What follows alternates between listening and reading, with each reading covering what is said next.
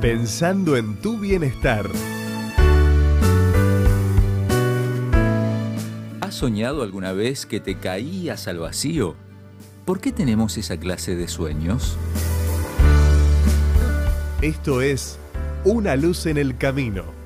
Cinco minutos de paz espiritual con el licenciado Rodrigo Arias. No, no, hoy no vamos a hablar de la interpretación de los sueños, pero sí intentaremos responder esta pregunta.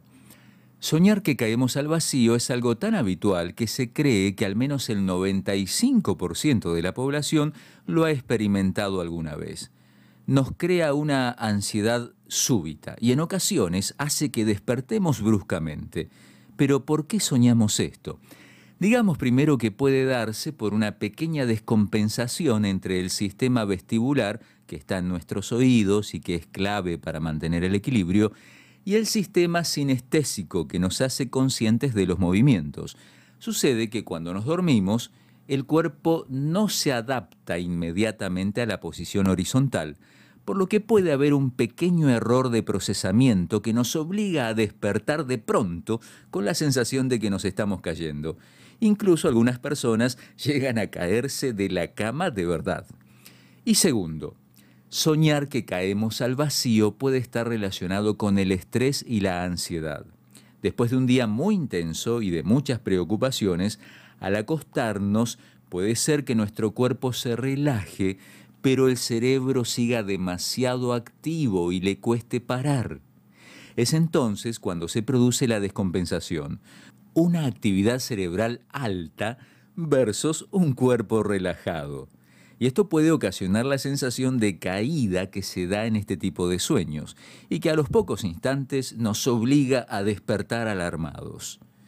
Aquí es importante recordar que puede ser de ayuda bajar el consumo de cafeína, sobre todo a la tarde-noche. No practicar ejercicio físico intenso a última hora del día, cenar temprano y liviano y hacer alguna actividad relajante antes de irnos a dormir. Y para este y tantos otros casos en los que necesitamos mejorar nuestra calidad de sueño, siempre es beneficioso recordar lo que dice el Salmo 4.8. En paz me acostaré y de esa manera dormiré, porque tú, Señor, me haces vivir confiado. Espero que hoy puedas experimentar esta paz y te acompañe especialmente al momento de descansar. Quiero recomendarte una lectura que puede ayudarte mucho en este sentido Viva con Esperanza. Es un pequeño libro con consejos para la salud física y espiritual escrito por especialistas.